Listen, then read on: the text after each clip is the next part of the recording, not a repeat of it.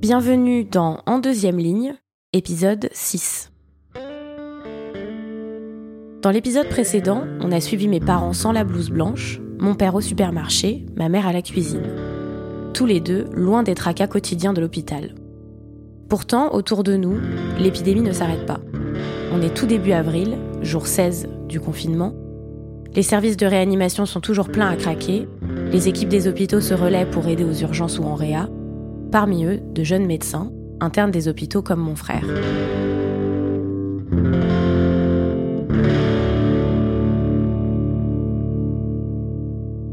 Aujourd'hui, mon frère, en Gironde, au calme, et une invitée, ma copine Jeanne, à Paris, au front. Comme à son habitude, épidémie ou pas, mon frère est difficile à joindre. Si j'ai bien compris les messages de ma mère, il a eu une longue semaine. Lorsque je l'appelle ce soir-là, c'est franchement pour la forme. Je suis presque sûre qu'il ne répondra pas. Et pourtant, surprise, il décroche. Tu vas bien? Ouais, ça va, nickel. Je viens de te réveiller Non, non, j'étais en train de regarder une série tranquille. Ah ok, tu regardes quoi? Viking. Je Ah, regarde pour ah la ouais. troisième fois Viking. ça va? Ouais, ça va et toi? Ah, Ouais, T'es pas au travail, c'est bien? Bah non, non, non, bah là, euh, j'ai- depuis lundi soir, euh, je suis pas au travail. Là, hier et aujourd'hui, j'étais pas au travail. Et euh, demain, il y a deux grosses opérations, mais euh, le robot, apparemment, il est en panne. Bon. On voit s'il le répare pendant la nuit, le robot ou pas, là, euh, pour voir si on peut opérer demain matin. Quand tu dis euh, deux opérations, c'est toi qui les fais ou est-ce que tu donnes un coup de main ou- Bon, non, moi, je donne un coup de main euh, localement, donc euh, sur le champ opératoire, où je lui mets des, des, des trucs pour qu'il puisse suturer dans le- dans l'abdomen, des sachets pour ré- récupérer les pièces tumorales, etc. Quoi. Et ça se passe bien avec ton chef? Lui, il est dur. Il est pas sympa Ah si, c'est que- c'est quelqu'un de sympa, c'est très très très professionnel et puis voilà quoi. C'est de toute façon pour atteindre des niveaux comme ça, il faut déjà euh, par rapport déjà à soi-même, faut être très très très exigeant et par rapport aux autres, il l'est aussi et puis voilà. Donc, C'est pour se, se mettre à ce niveau d'exigence, bah, c'est pas toujours simple et donc tu peux recevoir des critiques. euh, mais bon, ça, ça fait partie de la vie de chirurgien ça. Ouais, j'ai pris des bons gros tarifs là déjà. Ah ouais? Bah ouais, mais bon c'est la vie hein. Euh, Ouais. Ahmed qui euh, qui taisait des chirurgiens. Samy me raconte l'exemple de son ami Ahmed. Il s'est fait violemment mettre de côté par son supérieur en pleine opération au bloc. Son chef lui a dit qu'il n'avait pas le niveau et l'a remplacé par un interne plus expérimenté. Ah, le Ahmed, là, celui qui est ton pote, il, il vient de Tunisie? Ouais, Ahmed, il est tunisien. Ouais, il est. Le parcours d'Ahmed me rappelle celui de mes parents. Il a 28 ans. Eux aussi sont arrivés en France quand ils avaient une trentaine d'années. Eux aussi se sont retrouvés à nouveau internes alors qu'ils étaient déjà médecins en Algérie. Et eux aussi se sont pris des savons par leur chef au bloc opératoire. Du coup, je ressens immédiatement de la sympathie pour ce copain de mon frère, et je pense que Samy l'apprécie probablement aussi pour ça. Il est sympa, enfin, c'est un... C'est factu. Ah oui, Ahmed, on s'entend super bien. Il a chopé le Covid, ce con. Ah oui, c'est euh, vrai. Tu m'avais dit par message. Et il va mieux? Voilà, donc- Ouais, bon, il a jamais eu. euh, Bon, il a fait 38-1 là cette semaine. Du coup, euh, il peut pas aller au bloc parce que c'est les, c'est les consignes de, de professeur Robert là. Bon, et toi, tu l'as pas eu? Enfin, t'as pas eu de... De Covid? Non, mais je veux dire, t'as pas eu de symptômes. Du coup, si t'étais tout le temps avec lui, euh, peut-être que t'aurais pu le choper. Et euh, c'est pas impossible que je l'ai pas chopé. Une vraie toux sèche nocturne, euh, mais genre forte. Donc c'est pas impossible que je l'ai pas eu. C'est pas impossible que tu l'aies eu, tu veux dire. Que je l'ai eu. Ouais. Pardon. J'ai bu une bouteille de vin. oui, c'est ça. Tout seul devant Ouais. Viking. oui, complètement. Je me disais aussi que t'étais un peu bavard. Excellent, excellent, excellent. non, non, mais voilà. Demain, demain, session de chirurgie un peu euh, pas, pas vraiment envie d'y aller. Tu sais, moins t'en fais, moins t'as envie d'en faire. C'est c'est terrible. hein. Après, là, la semaine dernière, j'ai bossé 7 jours sur 7. hein. J'ai fait un lundi 7h30 jusqu'à lundi euh, 15h30. Ouais, Enfin, j'ai bossé euh, 7 jours, enfin 8 jours quasiment, ouais. de suite.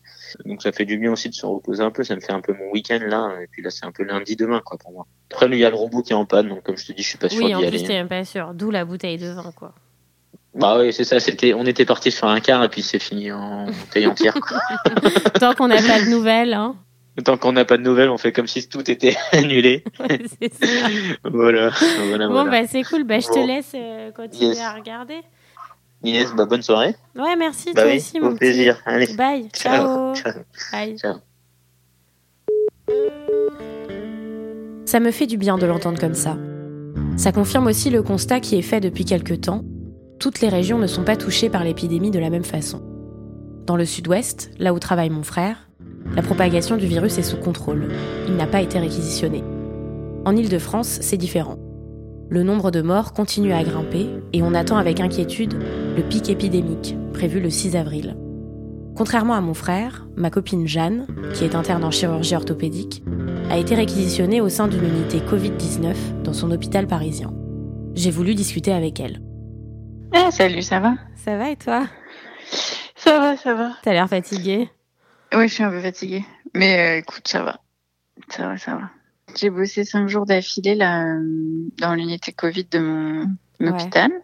Je, pensais que ça allait être, tu sais, on attendait le, pic euh, cette semaine, on pensait que ça allait être super saturé et tout, et en fait ça allait, il n'y avait pas trop tant de monde que ça. Le seul truc qui était qui était très gênant, c'est que il y, a plus de place en réa, donc donc nous, on acceptait que les patients euh, non réanimatoires, c'est-à-dire les personnes très âgées ou avec euh, beaucoup de, de comorbidités qui de toute façon n'auraient pas été réanimées euh, si jamais elles s'étaient dégradées quoi. Et, et, juste avant, on avait accepté un monsieur, tu vois, de 70 ans qui était un peu limite, qui s'est qui s'est dégradé dans le service et en fait, donc j'ai appelé la réanimation, c'était mon patient, j'ai appelé la réanimation. Ils sont venus le voir, ils ont mais ils ont dit bah on, on prendra pas, tu vois, il nous reste que deux lits de lits où on les garde pour des gens de, de 30 ans ou de 40 ans. Euh, ouais. On peut pas se permettre. Le tien, il a 70 et alors que tu sais, il a 70 ans, c'est ça pourrait, ça pourrait être mon père, tu vois. ouais. Et en fait, euh, c'était un monsieur qui avait une bronchite chronique et par miracle, ça, il avait chez lui une sorte de respirateur. Je savais pas qu'il y avait des, des entreprises privées qui fournissaient des respirateurs pour des gens euh, très asthmatique ou qui ont des bronchites chroniques. Donc, il avait ça chez lui. Donc, euh, j'ai appelé sa belle-fille qui est allée chercher, qui l'a ramené. On a réussi à le ventiler dans une chambre normale.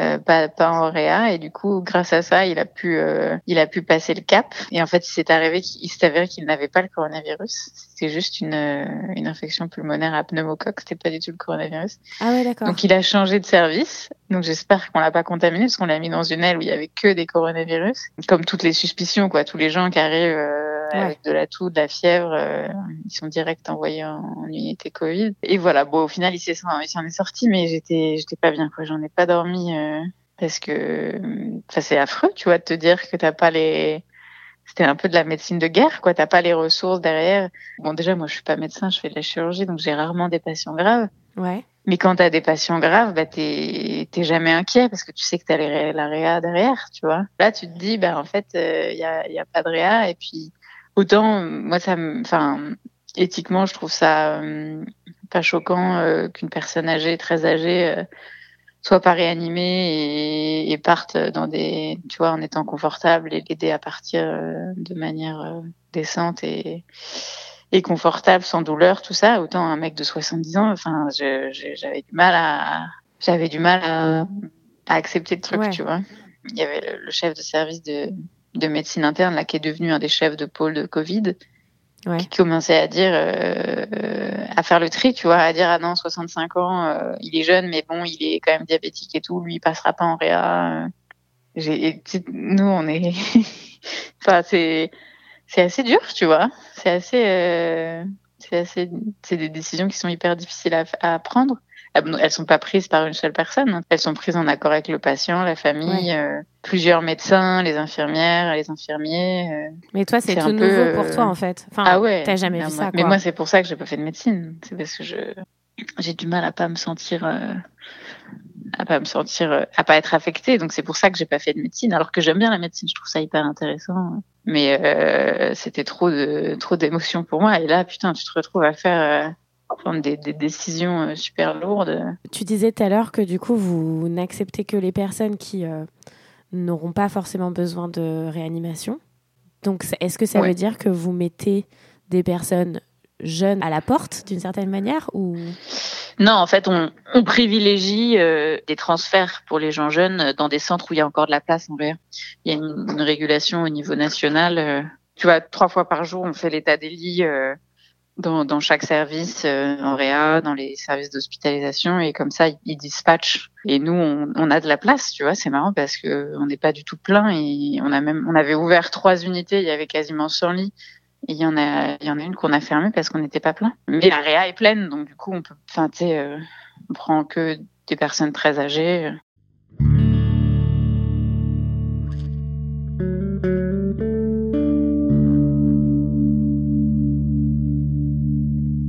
On est en pénurie de, de, plein de matériel, on est en pénurie de masques, on est en pénurie de, de respirateurs, on est en pénurie de, de surblouses là pour protéger les gens. Et donc du coup, euh, tout le monde a mis des annonces sur Instagram, Facebook, euh, et en fait, on a on a obtenu plein de choses. On a il y a Decathlon qui nous file euh, je sais plus combien de masques de plongée qui te prennent tout le visage. Tu peux les connecter à, à de l'oxygène et ça te fait des des valves, euh, des masques qui, qui sont hyper, euh, qui fixent bien sur le visage et du coup tu peux ventiler les gens comme ça. Moi j'ai réussi par une, une amie d'amis à faire venir de Chine des surblouses euh, que sa famille nous offre. J'ai un de mes chefs qui a eu des iPads gratos pour que les patients puissent communiquer avec leur famille ou pour qu'on puisse prendre des fréquences respiratoires parce que tu sais, tu peux pas sortir ton téléphone et chronométrer pour mesurer la fréquence respiratoire. Donc euh, c'est assez sympa, tu vois la, la, la solidarité. Tout le monde est assez investi. Un de mes chefs qui a, qui a, qui a contacté, tu vois, il était allé sur Google, il a contacté euh, une une start-up qui fait des, de l'impression 3D. Il était trop content parce que il a contacté vraiment des gens au hasard et c'est des jeunes qui lui ont répondu. Puis tu sais, ambiance start-up, nous on connaît pas trop ce milieu euh, en médecine. Donc le mec l'a tutoyé direct euh, en disant salut Antoine, euh, euh, écoute, merci pour ton message. Bien sûr, on peut t'imprimer. Et donc il a fait imprimer des espèces de petits connecteurs pour ventiler deux patients sur un même respirateur. Ah ouais. C'est un c'est un truc très con hein, mais mais on n'en a pas. Ouais. Et donc du coup les mecs lui ont proposé de, de lui en imprimer en disant bah, voilà on est hyper content de participer. En plus on n'a pas trop de boulot donc ça nous occupe tout ça gratuitement. Enfin c'est c'est assez chouette, tu vois, de se dire que bah, tout le monde est tout le monde est investi.